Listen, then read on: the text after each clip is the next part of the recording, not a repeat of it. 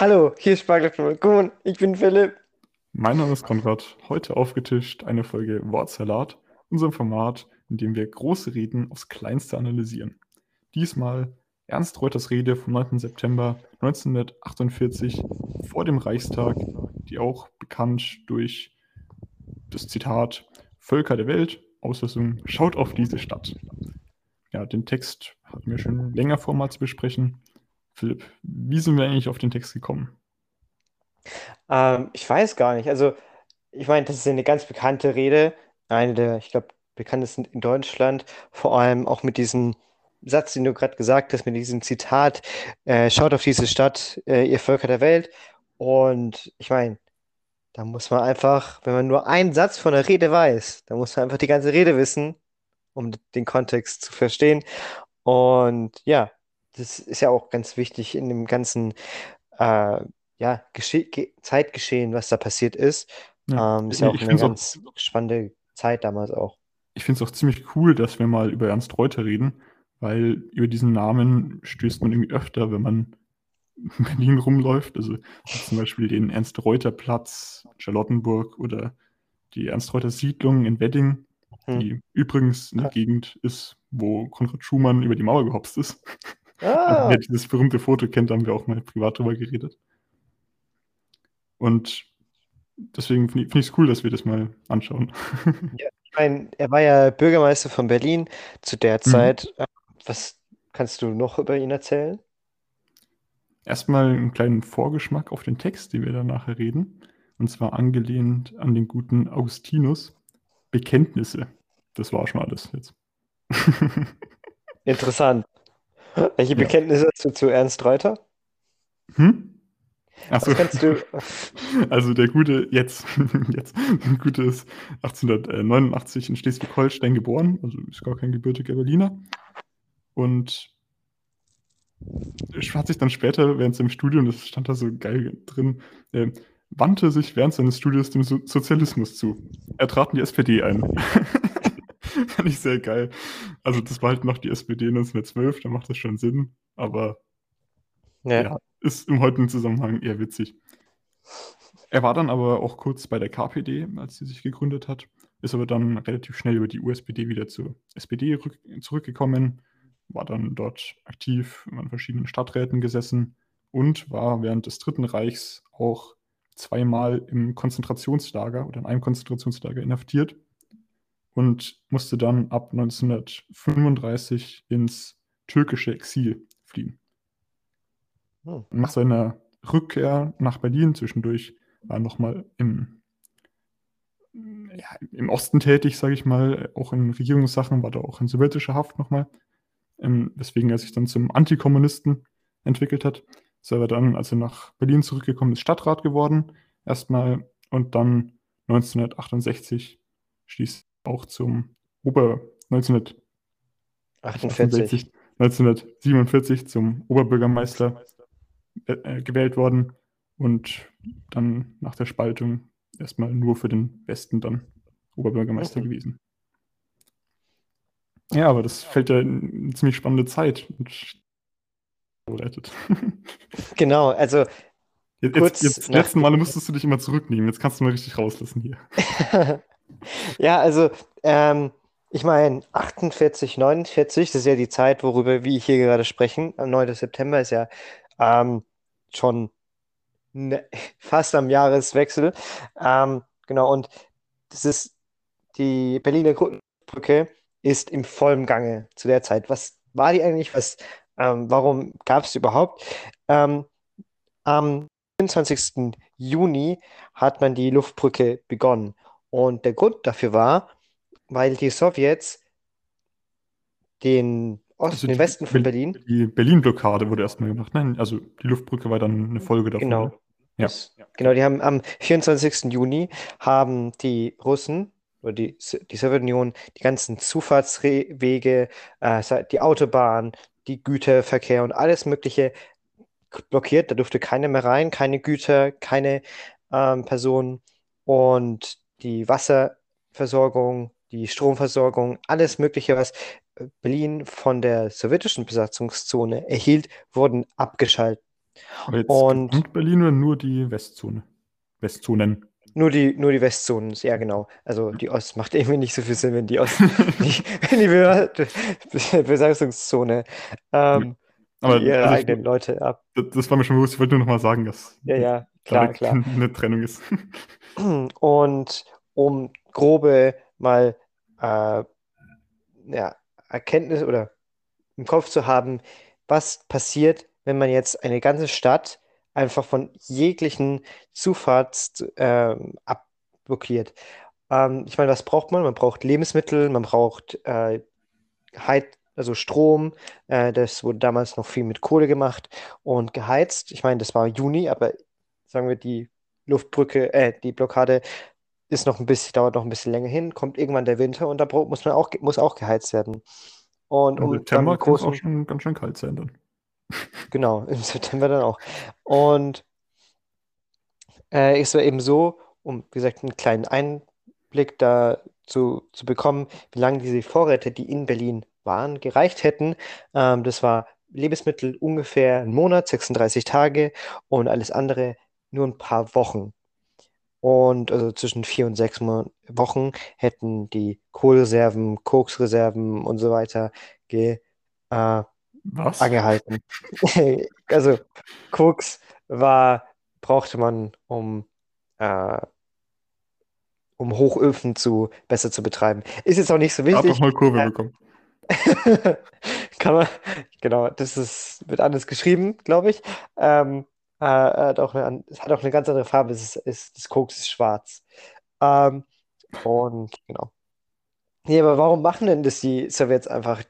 Tun einfach komplett Berlin abschotten. Warum überhaupt? Weil es war eine Reaktion auf die Währungsreform, die in der BRD, oder damals gab es die BRD noch nicht, aber in der Westzone ähm, vollzogen wurde von den Besatzungsmächten dort drüben. Und deswegen, das, ich meine, das hat sich zugespitzt und das war der ausschlaggebende Punkt, wo wir gesagt haben, Stopp, das, das reicht jetzt, ähm, praktisch so als Druckmittel. Und ich meine, das ist eine ganz spannende Geschichte, aber ich werde mich ein bisschen kürzer fassen. Im Großen und Ganzen, ähm, jetzt haben schon ziemlich lang. im Großen und Ganzen geht es darum, die Alliierten haben gesagt, okay, wenn wir hier keine Züge mehr reinfahren lassen, dann machen wir es einfach über Luft. Das war auch ein waghalsiges Unternehmen und die wussten gar nicht, ob das überhaupt funktioniert. Ernst Reuter selbst war beim Offizier da und hat, ge und hat gesagt, ja, also der, der Offizier hat gesagt, ja, das schaffen wir alles, Luftbrücke und so, gar kein Problem, so in der Art. Und er so, hört sich gut an, ist rausgegangen und hat sich so an die Stirn gefasst, also hier oben. Ähm, sicher nicht. Also er hat selbst nicht so wirklich dran geglaubt.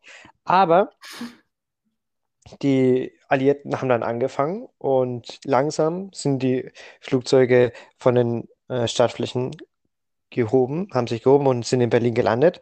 Und ähm, bis zum 4. Mai 1949, da wurde die Blockade aufgehoben, hat sind wir aber noch nicht dann im Text. nicht, aber in der ganzen Zeit wurden 1,7 Millionen Tonnen von den Flugzeugen nach Berlin getragen. Und ein was, was auch ähm, nach Berlin geflogen wurde, waren Rosinen das, und andere Schokoladen, Sch Schokoladen und äh, Süßigkeiten. Und die wurden aus den Flugzeugen geworfen. Deswegen nennt man die, äh, die Luftbrücke oder die, ähm, die Flugzeuge, die da über Berlin geflogen sind, Rosinenbomber. Ähm, da hat ein amerikanischer äh, Flugzeugpilot hat angefangen und dann haben es immer mehr gemacht und die Kinder haben sich gefreut und deswegen haben sie die Rosinenbomber genannt. Und das ist ja eigentlich eine perfekte Überleitung, mit der wir jetzt zum Hauptgericht übergehen können. Und darum sage ich jetzt mal guten Appetit. Guten Appetit.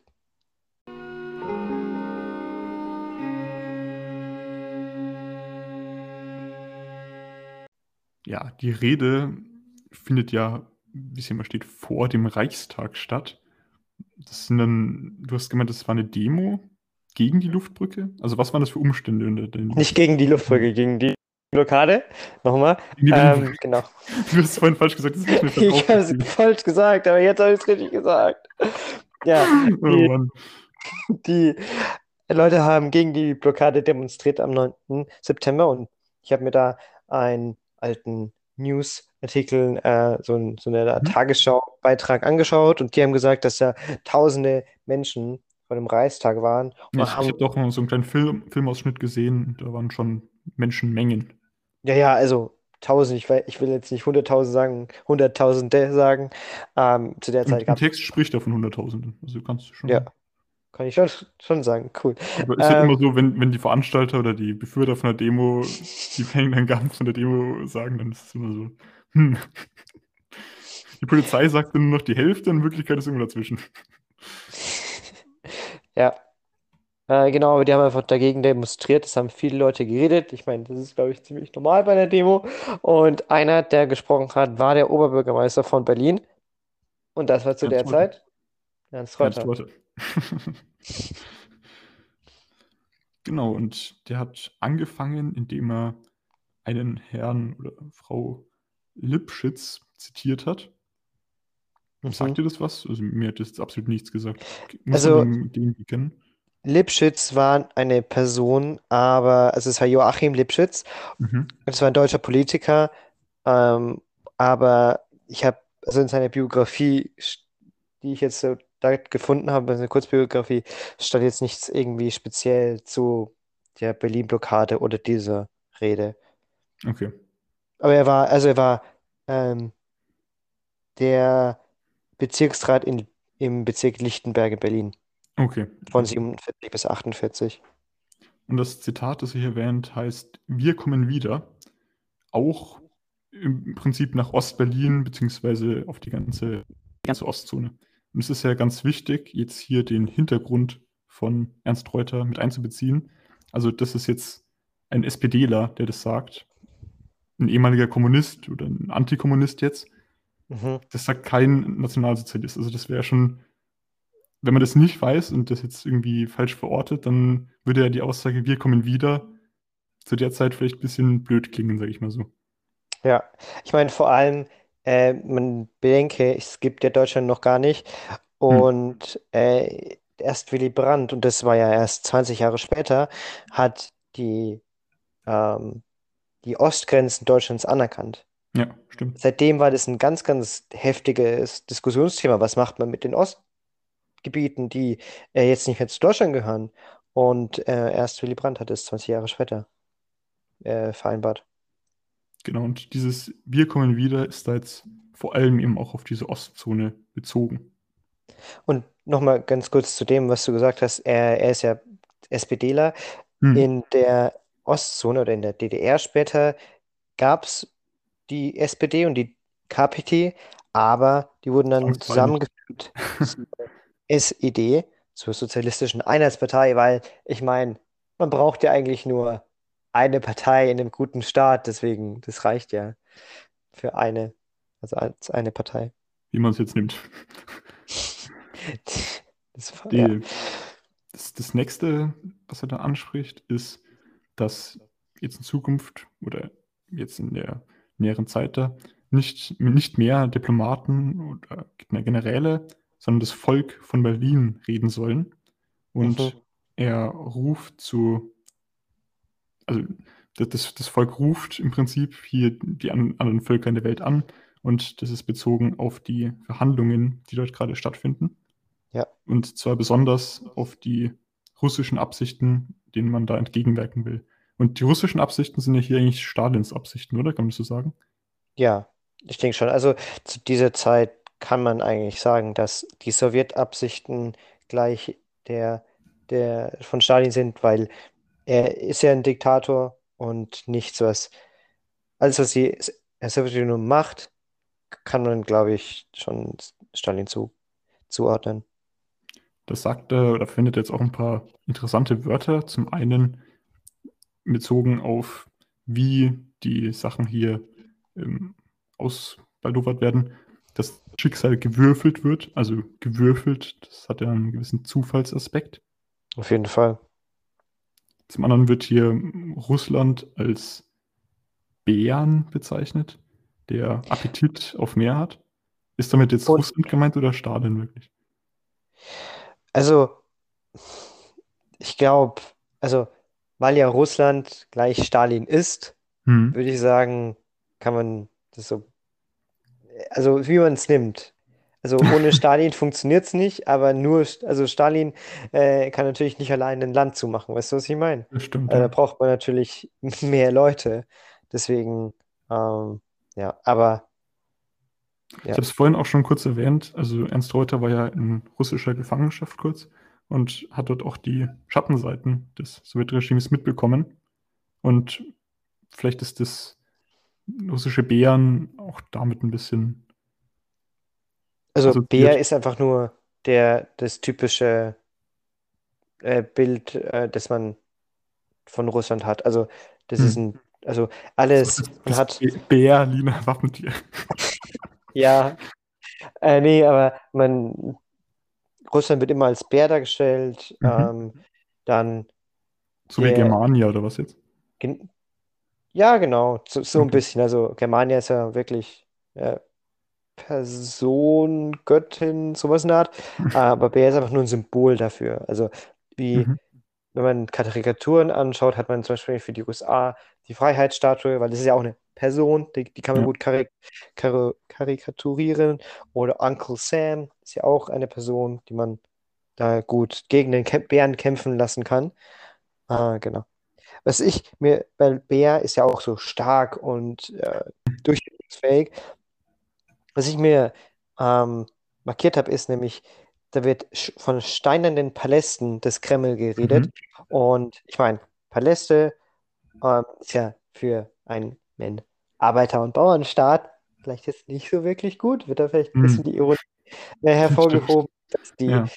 ähm, Regierenden nicht gleich sind wie die ähm, Bauern und Arbeiter. Und dann Steinern dann auch noch. Ich meine, man kann natürlich sagen, ja, die ganzen anderen Leute wohnen in Holzhütten, nicht Stein. Da kommt ja das Wort steinreich, dass man Mhm. genug Geld hat, um sich ein steines Haus zu bauen. Ähm, oder auch einfach Stein in sich im Sinne von Sicherheit, von ähm, Sturheit vielleicht auch, weil Stein kann man ja nicht so leicht bearbeiten wie Ahnung, Holz oder so. So. Ähm, ja, das habe ich mir zu, dazu gedacht. Ja, ein, ein Ausdruck, der auch noch in diesem Teil der Rede auffällt, ist, dass er meint, dass es lügenhafte Parolen sind, die die Sowjeten hier verbreitet, dass sie die Spaltung Deutschlands eigentlich verhindern wollen. Was ich Aber irgendwie komisch finde, weil Deutschland ist eigentlich schon gespalten. Also erstens sind Hm. vier Teile, nicht in zwei. Ja. Ähm, und ich meine, Ernst Reuter hat ja seinen Lebtag lang für die Vereinigung Deutschlands äh, sich eingesetzt. Also er war ja einer der Mhm. stärksten Befürworter von einer deutschen Einheit. Okay. Gut. Nächster Teil der Rede ist dann, dass er meint, also das, er hat jetzt so die Situation dargestellt, wie sie gerade ist. Er meint aber, dass die Leute sich jetzt gerade in einer Pause befinden, oder die ganze Situation gerade pausiert. Damit ist, glaube ich, die Berlin-Blockade gemeint, oder? Hm, kann gut sein. Ähm, weil ich meine, während der Bl Blockade kann ja eigentlich nichts passieren, so da. Also, Ja. ich meine, da ist irgendwo ein Gleichgewicht, das jetzt nicht ähm, so einfach verschoben werden kann an sich. Ich meine, ähm, ob die jetzt bei einer Blockade gleich angreifen, so funktioniert eigentlich eine Blockade nicht. Ähm, also von den, von der Sowjetzeit meine ich jetzt. Deswegen, also darüber habe ich noch gar nicht nachgedacht, aber es kann gut sein, ja. Ja, das hat er auch richtig geschickt gemacht, kommt mir jetzt gerade, weil der spricht ja eigentlich nirgends direkt die Blockade an, was ich jetzt sehe. Sondern der spricht jetzt Stimmt. einfach von der Pause. Also das ist schon sehr clever. Ja, ja. Und jetzt ist die Aussage von den Berlinern, fährt er in der Rede dann fort, sie wollen keine Tausch- oder Verhandlungsobjekte sein. Ja. Und da ist jetzt auch, könnte man vermuten, der Anlass, warum diese Demonstration vielleicht gerade jetzt stattfindet, also eben an diesem 9. September. Und zwar wird gerade über die italienischen Kolonien entschieden von Mhm. den Besatzungsmächten, kann man das so sagen? Also, äh, ich meine, vielleicht kurzer Kontext dazu. Mhm. Italien hatte ja äh, in Libyen und in Äthiopien Kolonien und die, über diese Kolonien wird dann entschieden, weil ich meine, Italien wird den jetzt nicht zurückgegeben, die haben den Krieg Mhm. verloren und äh, jetzt muss, was muss mit denen passieren und da ist Italien eigentlich nicht so wirklich am Verhandlungstisch dabei. Deswegen ja, das sind die, Besa ähm, die Siegermächte, also Ja, okay. Frankreich, äh, die USA, Großbritannien und die Sowjetunion. Und die Sorge da ist jetzt halt so ein bisschen, wenn da eh gerade verhandelt ist, wenn die gerade zusammen sitzen, dass man dann halt mal nebenbei auch ein bisschen über Deutschland oder eben über Berlin Aber, entscheidet. aber das soll nicht von den Generälen passieren, sondern mit dem Volk. Und ich meine, du hast ja schon vorhin Genau, das, Volk das von mit er seiner, jetzt, genau. Ja. genau, Volk von Berlin seine Stimme erhebt, war ja vorhin im Text schon. Mhm. Und hier wird ja auch wieder Volk von Berlin. Und da kommt ja schon so eine Demokratie-Ansicht auf. Also das ist ja dann nicht irgendwie eine Aristokratie nicht, aber eine, vielleicht eine.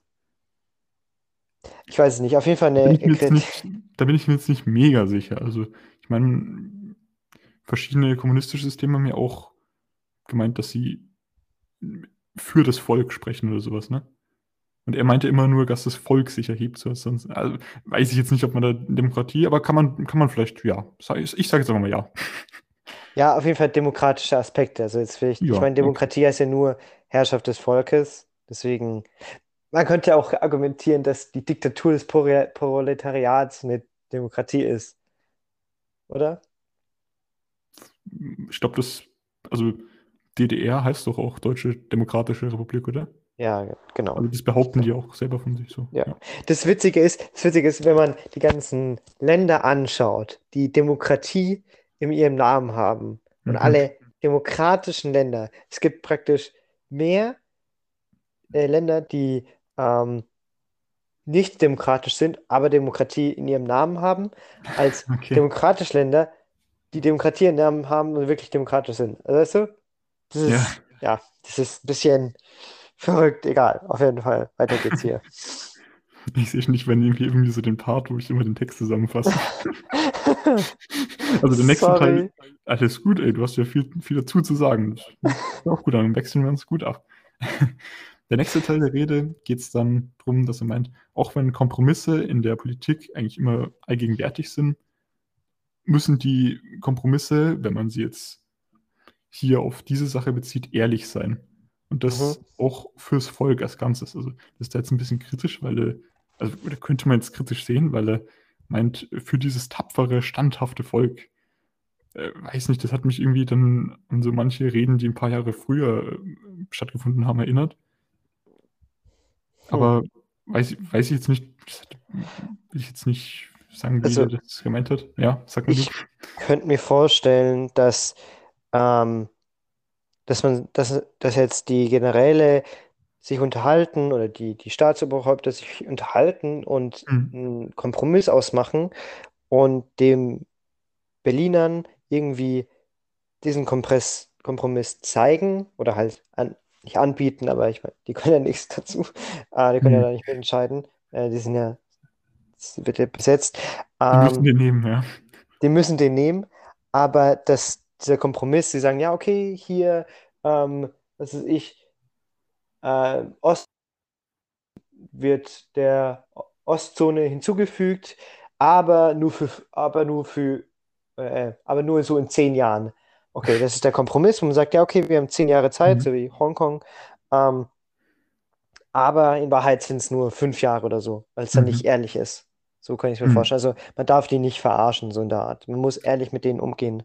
Da wird dann ja auch noch, spricht er ein konkretes Beispiel an, wo Oder? ein russischer General sein Ehrenwort gebrochen hat. Ja. Also da hat, anscheinend hatte ein französischen General das ein Ehrenwort gegeben und das wurde da gebrochen. Das ist ja so ein kleiner Hieb auf jeden Fall schon mal Richtung Sowjetunion, dass da nicht Ja. alles mit rechten Dingen zugeht. Das hat er auch vor, vorher, hat er ja schon mal lügenhaft angesprochen und jetzt kommt hier wieder, dass da manche Leute nicht ganz ehrlich sind. Ja, ich finde auch, also wenn man diesen Absatz hier äh, nimmt, man sieht auf der einen Seite die Berliner, die gut, unschuldig sind, ehrlich, das wird ja alles ähm, auch angesprochen, anständig, brav, ehrlich. Mhm. Und auf der anderen Seite sind die Russen, die dann unehrlich sind, die ihr Ehrenwort brechen. Also wird dann auch so Mhm. ein, so ein Wir gegen ihr Gefühl oder, naja, Front aufgebaut auf jeden Fall. Ja. Und das bekräftigte dann auch nochmal im nächsten Absatz, Teil seiner Rede, wo er Mhm. meint, dass ja, das Ehrenwort hier eigentlich eher wie manche eher Öl und Rauch sind. Und das sagt er ganz cool, weil er da so äh, Analogie in dem so meinte, ähm, dass der Hahn dreimal kräht. Also ehe der Hahn dreimal gekräht hat, hatte, war das E-Wort Schall und Ehrenwort Schall und Rauch. Und darauf wird auf die, damit wird auf die dreifache Verleugnung äh, des Petrus im Matthäus-Evangelium angespielt. Was ich schon irgendwie cool finde. Ja, das habe ich gar nicht so ähm, auf dem Schirm gehabt, aber ja, ähm, gut, dass du die Bibel liest. da bin ich halt noch nicht mal, ne? Habe ich einfach so gewusst. Ja. Kleiner Flex am Rande. Ja, Ähm, Wenn man hier auch noch sieht, ähm, kann man, oder wie man lesen kann, steht ja Freunde von uns und das bezieht sich ja auf die Berliner. Hm. Und ich finde, da wird ja das, so diese Masse von Menschen, von Berlinern humanisiert. Also es wird nicht von der Stadt geredet, nicht nur von Menschen, die dort leben, im Sinne von Mhm. Berliner, sondern von Freunden, von, von Menschen, von, von Leuten, mit denen man Beziehungen hat. Äh, was ich dann auch interessant finde. Aber ich war mir jetzt nicht sicher, was mit Weißgardisten und schwarze Garde ähm, bedeutet. Hast du dazu Hm. eine Idee? Also äh, bei irgendwelchen schwarzen Blöcken oder so denke ich immer an irgendwelche anarchischen, anarchistischen äh, Fraktionen. Aber äh, Weißgardisten, Schwarze Garde, müsste ich jetzt nachschauen. Ja, ich okay, hätte aber gehofft, du weißt es. Okay, ich könnte mir einfach vorstellen, dass vielleicht das einfach weiß gut bedeutet und schwarz schlecht. Und dann Hm. nimmt einfach so schwarz-weißes Denken und keine Ahnung was. Kann auch sein, ja. Das hat Ja. bestimmt, also das ist, glaube ich, jetzt nichts aus der Bibel, aber das hat bestimmt irgendwie einen Hintergrund, wo Gebildet den damals verstanden haben. Ja. Ja. Das nächste, der nächste Teil der Rede, der nächsten Absatz, ist dann schon ziemlich einfach verste zu verstehen. Ich glaube, da braucht man so viel Bildung. Meister da die SID, hast du ja vorhin schon Mhm. erläutert, äh, ziemlich direkt an und meint, sie sollen Handstellen als ihr Symbol nehmen, statt den Händedruck, den sie aktuell haben. Was hat es damit auf sich? Ähm, das ist eine gute Frage. Ähm, also auf jeden Fall wird hier ganz fest angesprochen, ähm, dass den Berlinern also die Hände gebunden sind, im wahrsten Mhm, Sinne des ja. Wortes. Vielleicht, äh, das kann ja auch ähm, die Berlin-Blockade sein. Weißt du, dass man Hm, sicher nicht, ich meine, ganz viele. Menschen, die, die Wirtschaft ist am Boden, wenn man keine äh, Lieferungen bekommt, dann kann man nichts produzieren. Äh, Zehntausende Menschen wurden entlassen wegen der, wegen der Blockade. Ähm, Stell, ja dir vor, auch du hast dir so dein Business hochgezogen in äh, der West-Berliner Zone und wolltest jetzt so Ja. fett exportieren und dann, ja. Ja, das geht nicht so ganz. Ähm, ja, ich kann mir aber auch einfach vorstellen, dass der Druck der Hände so dieses Vertrags, also Mhm. Vertrag, Verträge bedeutet, dass man sagt, ja, auf uns kannst du vertrauen. Ähm, Also, wir das, haben das war ja das, das war das Symbol von der SED, oder? Wenn ich das recht erinnere. Dieser Händedruck. da müsste ich jetzt äh, nachschauen, aber ich glaube, das ist einfach, äh, ja, keine Ahnung. Okay. ja, nächster Absatz äh, ist relativ kurz und relativ einfach. Es wird gemeint, ja, Ja, also der, das ist richtig. Die Sozialistische Einheitspartei äh, hatte ihren Händedruck als äh, Symbol. okay, okay. Ja, hatte ich jetzt gar nicht im Kopf, aber ja, ist richtig. Yes. Also im nächsten Absatz wird dann gemeint, ähm, bezogen auf die SED, sie verkaufen sich selber und ihr Volk an eine fremde Macht. Und da wird wieder ein cooles, eine coole Ja. Bibel gesagt, die 30 Silberlinge. Und zwar ist das der Preis, den, User, den Judas äh, bekommt, dafür, dass er Jesus verrät. Und ich habe sogar nachgeschaut, das entspricht etwa dem Monatslohn von einem Tagelöhner zu der Zeit. Also ist nicht besonders viel. Und hier wird dann äh, als nächstes ja gesagt, ähm, wo wir es hatten, wie viele Menschen sind hier, ähm, dass von, zu Hunderttausenden hier stehen, dann wissen die, dass, ähm, dass praktisch die können das nicht einfach so mit Berlin machen. Ähm, Berlin wird dafür kämpfen, frei zu sein. Und das ist auch etwas, was Ernst Reuter ähm, gemeint hat zu den Generälen, dass äh, Berlin, es hat so viele Entbehrungen mitmachen müssen. Ähm, wenn die Alliierten sich um eine Luftbrücke bemühen, wenn sie zeigen, dass sie sich um Berlin kümmern, dann wird Berlin auch äh, oder die Berliner auch Entbehrungen hinnehmen können. Und äh, ich denke, das ist ja, zeigt ja auch, dass das dann nicht ohne Kampf untergehen will, Berlin. Uh, jetzt hast du mal was zusammengefasst, du. Hast du einfach das System durchbrochen, du kleiner Rebell. Nee, also da, dazu habe ich nur, nur noch zu sagen, ähm, also Berlin als freies Volk und es wird auch angesprochen, dass es als Bollwerk und als Vorpfosten der Freiheit sich selber sieht und auch gesehen, so gesehen werden soll. Also es wird, so aufgefordert und äh, dass das niemand mit gutem Gewissen preisgeben darf. Ja. Dieses freie Volk, das da für Freiheit einstehen will. Und ich weiß nicht, ob das da schon vorher so gesehen wird, aber ich habe so den Eindruck, dass es diese Einstellung auch ziemlich so also, geklappt hat. Dieses, die, also ich, hab, ich hatte das Gefühl, dass das so gesehen wurde. Also gibt es ja dann später auch von das Zitat, äh, ich bin ein Berliner. Das ist ja eigentlich Mhm. genau diese Denkweise, oder? Stimmt, stimmt. Also er als amerikanischer Präsident, der hier in diesem Bollwerk der Freiheit sagt, äh, ich gehöre dazu. Also, Ja, stimmt. Vielleicht hat er, also Berlin ist ja, wie hier im Text steht, ein Bollwerk, ein Vorposten hm, äh, der Freiheit. Das ist, wenn in Europa noch ein Krieg ausbrechen soll zwischen der NATO und dem Warschauer Pakt, dann wird ja, da zuerst. dann wird in Berlin zuerst äh, gegriffen, angegriffen wahrscheinlich. Ja. Und Er beim ähm, und Charlie auch fast dazu gekommen. Ja, ich meine, es ist schon, schon heftig alles. Und ja, klar, also wenn man sagt, ich bin Berliner, ähm, dann zeigt es schon, dass man für die Freiheit einsteht. Also ich meine, mitten in der Roten See gibt es ein widerspenstiges Dorf, das nicht äh, untergehen will. Das ist aber auch kein Zaubertrank hat. Ja, obwohl die Luftbrücke äh, mit den Weiß ich Rosinen. jetzt nicht. Ne, Im nächsten Teil der Rede erweitert er dann diese, diesen Freiheitswillen des Volkes dort. Finde ich immer interessant, dass immer so von Volk geredet wird. Das Ja. wirkt heutzutage irgendwie ein bisschen befremdlich. Äh, auf die gesamte Ostzone. die Aber Volk, Volk ist Mhm. immer, finde ich, ähm, auf, ein, auf eine Nation bezogen, oder? Es ist immer das Volk ich von Deutschland, das Volk von Frankreich ja, und nicht das Volk glaub, von einer auch- Stadt. Also er sagt ja manchmal auch Volk von Berlin. Oder er sagt das eigentlich Ja, ja, deswegen, deswegen.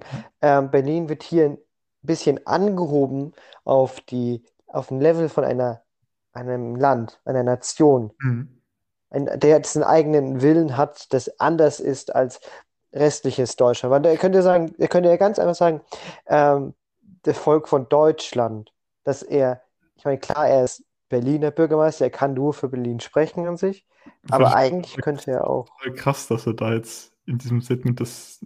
Das das ist überhaupt nicht mehr sein Zuständigkeitsbereich, wenn du so willst. Also, ich meine, stell dir vor, jetzt irgendwie, keine Ahnung, der Ja. Stuttgarter, Stuttgarter Bürgermeister stellt sich hin und sagt, ganz Deutschland will das und das. Das wäre irgendwie komisch. Ja, gut, okay, vielleicht, vielleicht. Aber ich finde es trotzdem interessant, dass er hier, hier, ich könnte auch nur Bevölkerung sagen Das und das stimmt. wäre dann, finde ich, nicht mehr komisch. Ja.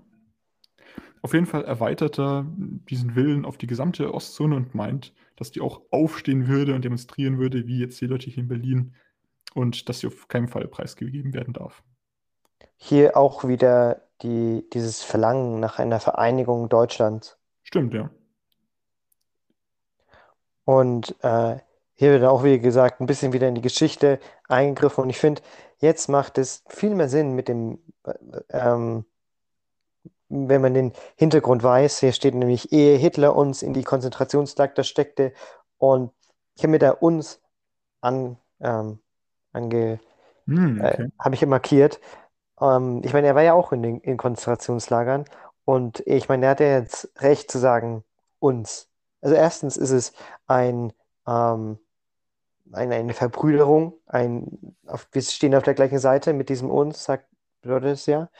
Ähm, und genau, ich finde, das hat nochmal einen ganz anderen ja, Wirkung, wenn man weiß, dass er auch dort äh, inhaftiert war. Genau, in, de, in dem Absatz, den du jetzt gerade schon angefangen hast, so grob zusammengefasst, wird ja gesagt, dieses Volk würde zu der Fahne der Freiheit, wird es hier immer genannt, äh, Mhm. und einen großen, unzerstörbaren Bund mit den Völkern der Welt. Also jetzt nicht nur Einigkeit von Deutschland, sondern fast schon international gedacht, was ein bisschen komisch klingt, weil er sehr stark für die Souveränität von Deutschland hier spricht. Also Ja, das hört, kann man immer so zwischen Zeilen raushören, aber dass er jetzt hier,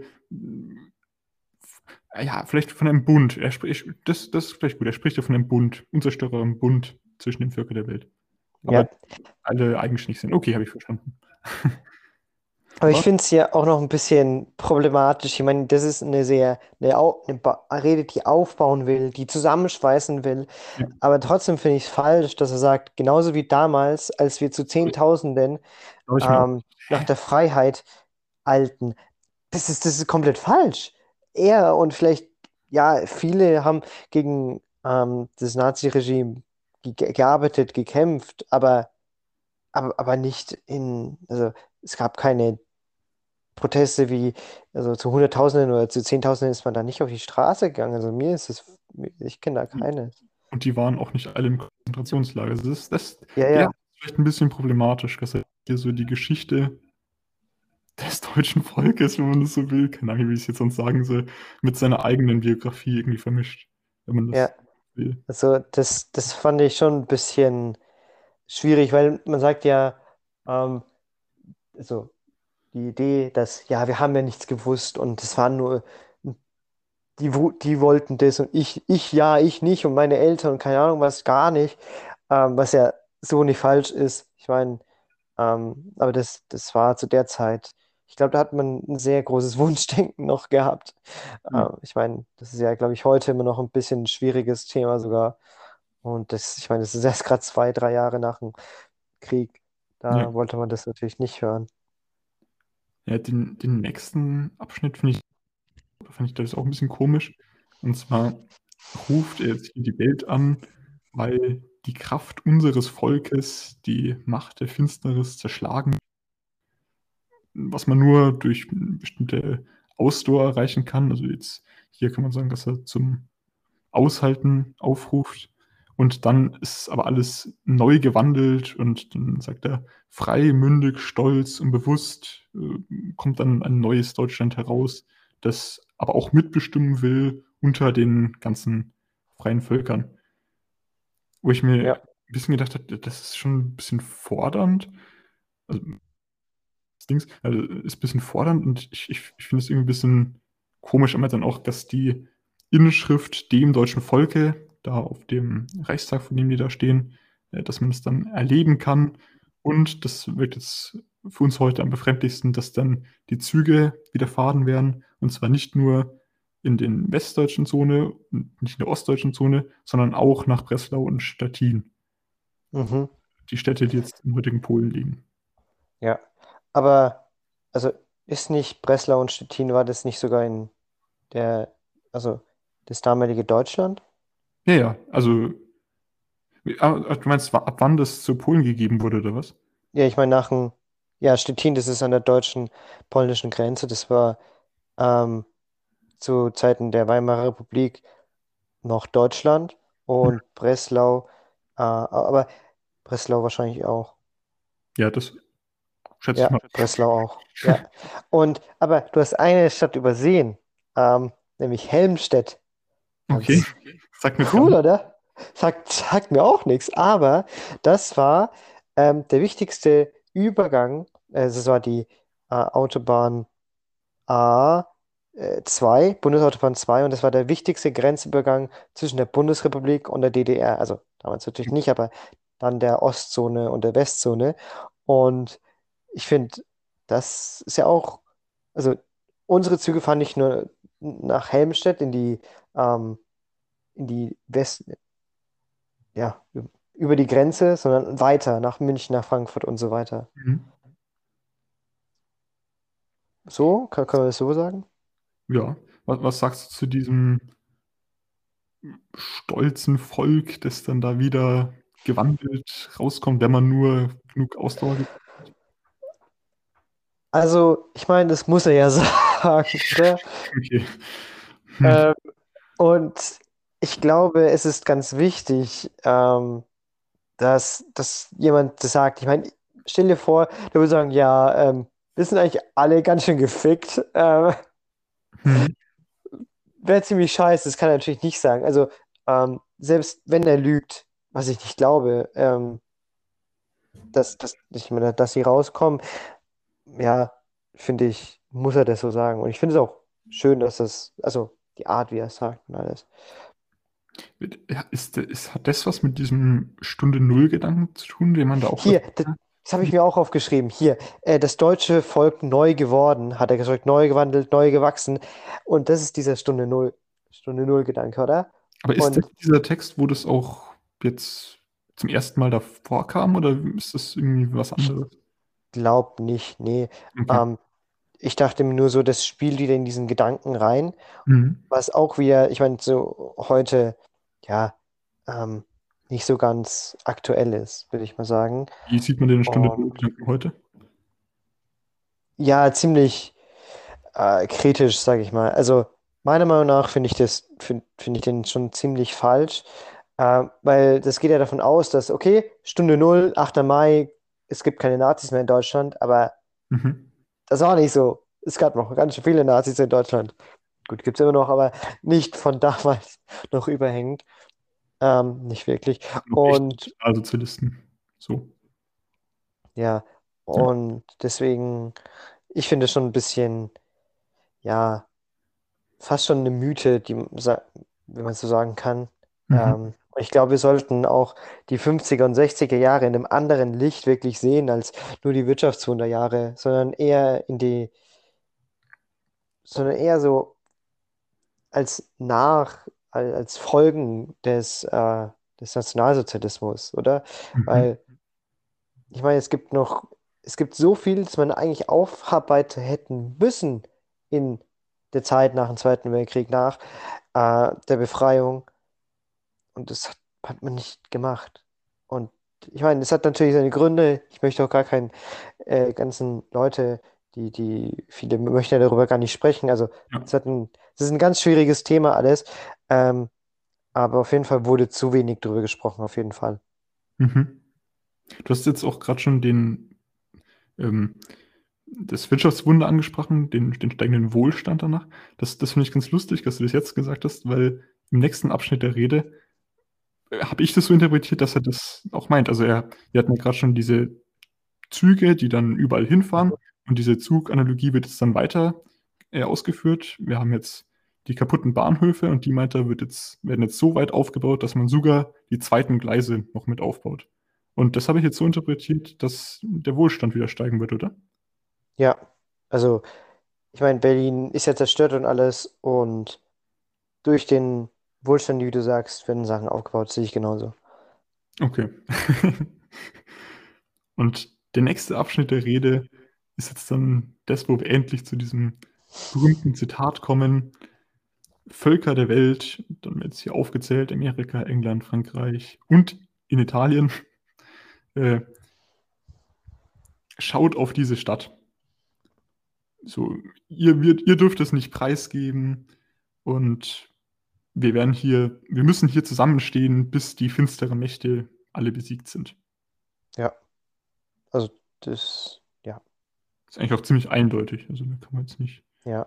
Und hier wird ja nochmal dieses, äh, das Preisgeben eingeführt. Also, die, diese zwei Zeilen hier in dieser, oder, ja, sind dann die, die durch die, über die Welt, in der Welt bekannt worden sind. Mhm. Äh, genau.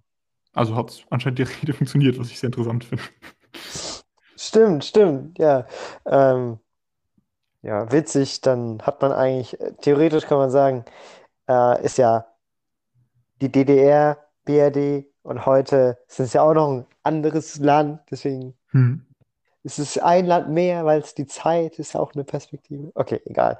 Ähm, aber hier wird wieder, also wir haben einmal diesen Zusammenschluss, ähm, ihr Völker der Welt, Amerika, England, Frankreich, Italien und wir stehen zusammen gegen einen äußeren Feind. Das ist ja auch wieder dieses ähm, äh, Kämpfen gegen einen gemeinsamen Feind. Das ist ja so äh, von außen und es schweißt einen zusammen. Das hat man ja ganz häufig in der Geschichte, dass Stimmt, ja. sowas passiert.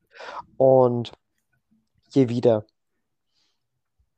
Und Und, Finsternis ist wieder die, die UdSSR gemeint, was ich auch wieder, das ist schon ein ziemlich starker Seitenhieb, dass man wirklich sagt, oh, das ist Fenster. aber er tut das alles sehr, sehr sanft ausdrücken immer. Ja, ich finde, also ich finde, das ist jetzt irgendwie, das ist nicht so beleidigend, auf Ja, jeden Fall also nicht. rhetorisch ist es auf jeden Fall stark. Würde ich jetzt Ja, sagen, aus meiner Perspektive. ja, nee, voll, voll. Ja, und wo wir schon bei rhetorisch stark sind, er rundet jetzt dann äh, seine Rese, Rede dann auch stark ab. Und so meint er, so, jetzt hat das Volk von Berlin gesprochen. Weil er war ist ja Bürgermeister, deswegen von, genau. äh, für das Volk von Berlin. Vor ihm stehen ja auch die ganzen Demonstranten.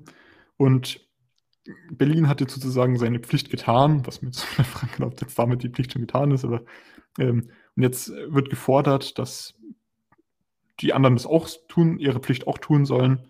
Und man hat jetzt hier den Appell, steht für eure oder für unsere gemeinsame Ideale ein und gebt uns im Prinzip nicht nur, was durchaus auch recht anspre ansprechend ist, äh, Versorgung, sondern helft uns da jetzt auch diplomatisch oder irgendwie ist jetzt unpassend, weil er vorhin gemeint hat, dass nicht die Diplomatie entscheiden soll, weil hilft Also uns jetzt hier auch. Äh, ich habe ich hab mir hier aufgeschrieben, dass man einmal materielle Unterstützung hat. Das wird hm, hier im Text mit Dröhnen eurer Flugzeuge und genau, Transportmöglichkeiten das, das haben sie an, aber auch aufgefasst.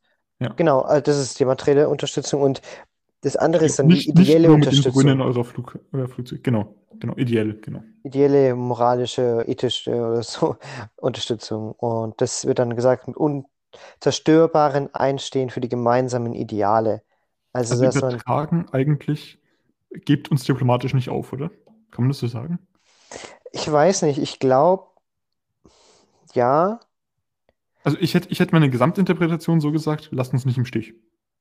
So ganz einfach. Und es hat ja auch, ich habe ja vorhin schon das Kennedy-Zitat, ich bin in Berlin angesprochen, ziemlich gut geklappt. ja, ja, also Gesamtinterpretation vielleicht, lass uns nicht im Stich, das finde ich ein bisschen sehr, ähm, sehr hilflos, einfach. sag ich mal. Okay. Ich würde eher sagen, helft uns, weißt du? Mhm. Wo er sagt, ähm, wir kämpfen so, wir haben unsere Schuld und Pflichtigkeit getan, ähm, und jetzt seid ihr an der Reihe sozusagen. Also schon sehr fordernd. Ich finde diese Rede sehr, sehr fordernd und nicht Das stimmt. Ja, das habe ich auch schon kurz gesagt. Ja, das stimmt auf jeden Fall. Genau.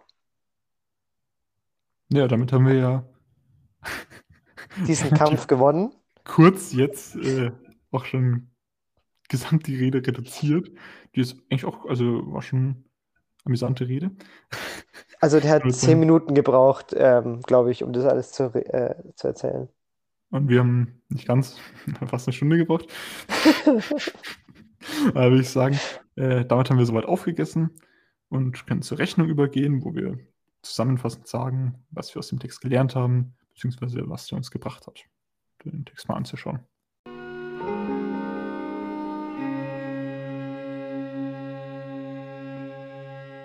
Ich habe ja schon beim Vorgeschmack gemeint, dass ich das Ganze so ein bisschen unter Bekenntnisse ver, ver, äh, buchen würde.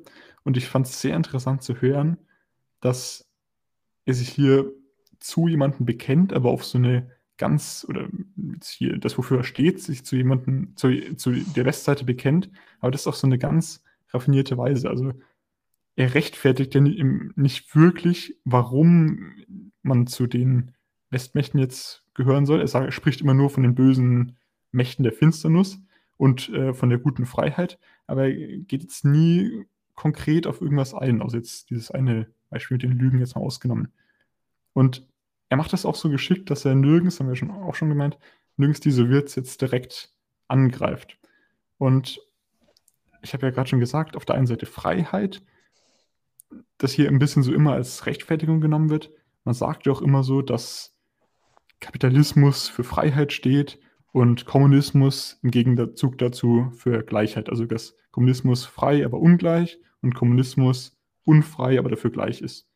Und das passt jetzt ja hier eigentlich ganz gut, dass er sich auf die, wenn man das so jetzt interpretieren will, die, den Grundwert des Westens, nämlich die Freiheit, bezieht und damit, ohne jetzt groß den, macht er auch, aber ohne jetzt groß den Osten beleidigen zu müssen, äh, sich zu dieser Seite hier zu bekennen, be bekennt. Und das fand ich sehr cool, auf diese Weise zu hören.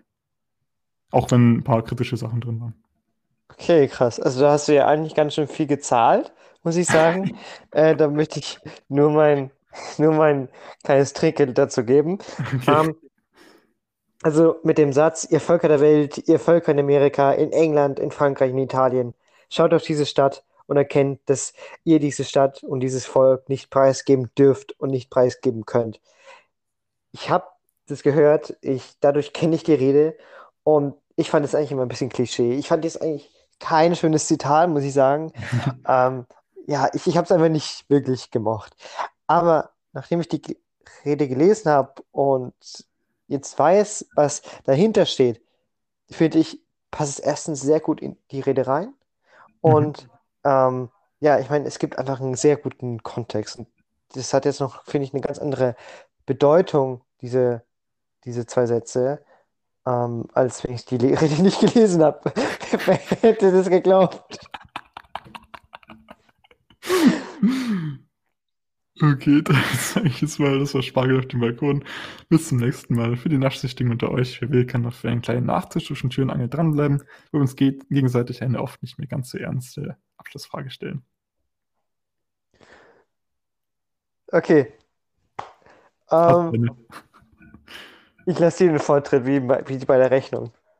Okay, ich habe ja in der Vorspeise schon angekündigt, dass es hier in Berlin verschiedene Straßen gibt oder Plätze, die nach Ernst Reuter benannt sind. Und daher abgeleitet würde ich sagen oder fragen, würdest du gerne in der Ernst-Reuter-Siedlung wohnen? Nach dem, was du jetzt über Ernst Reuter weißt. Ähm, also, ich meine, ich kenne die nicht. Also, ich weiß jetzt nicht, wie es da ausschaut und alles.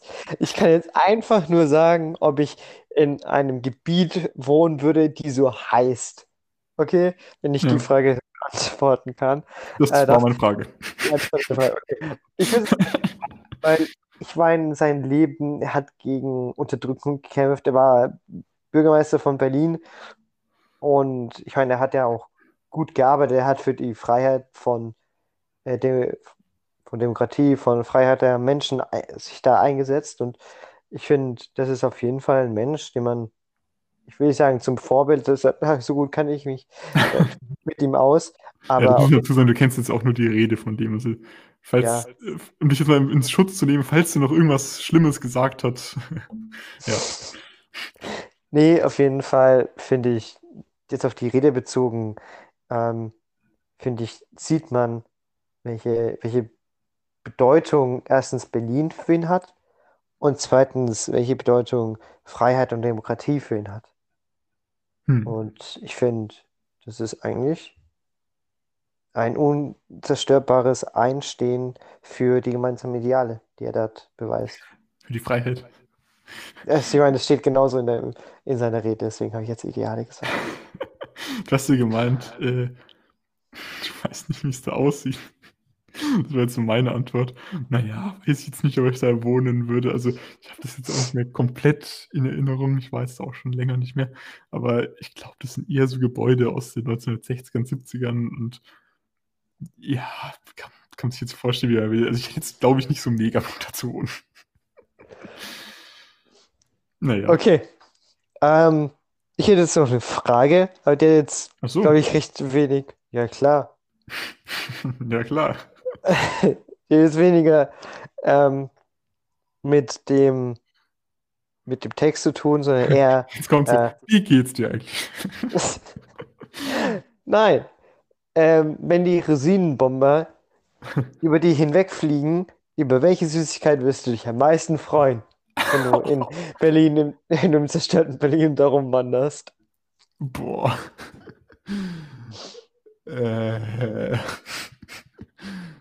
das ist eine sehr gute Frage. Vegane Schokolade natürlich. Natürlich. Natürlich. Ja. Nee, also ich, mir, wird jetzt Coca-Cola eingetragene Marke. Klischeehaft.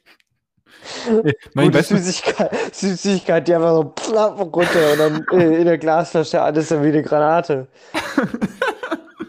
Splittergranate. Äh, Ja. äh, nee, weißt du was, Philipp? Ich habe eine bessere Antwort. Äh, das wäre mir komplett egal, weil mir geht es nur um die gemeinsamen Ideale und die Süßigkeiten. Ah, okay. So, das will ich Ist ja nicht so wichtig. Ich dachte, du Äh, sagst was- es Spargel oder so, aber gut. Was würdest, du denn, was würdest du dich denn am meisten freuen? Also, wie Sag jetzt nicht gesagt, Spargel. Gut, dann muss ich sie ja eigentlich ehrlich beantworten. Ähm, es gibt diese Reiswaffeln, die in Schokolade so gedippt sind. Die, ich glaube, die, also, ich kenne die unter dem Namen Nippon oder so und ich finde die übel geil. Ey, da könnte ich fast eine ganze Packung essen. Weiß ich jetzt Und- nicht. Doch, ich finde die richtig geil. Also ich glaube, nur meine Vermutung, du würdest dich über 400 Gramm Erdnüsse am meisten freuen, aber das ist eine andere Geschichte. Ich würde sagen, besser wird's nicht. Und dann sage ich noch einen kolossal leckeren Bussi von Konrad. Und von Philipp. Bis Wir hören uns wieder, wenn es hei wieder heißt Spargel auf der Balkon. Ciao, Ciao. ciao.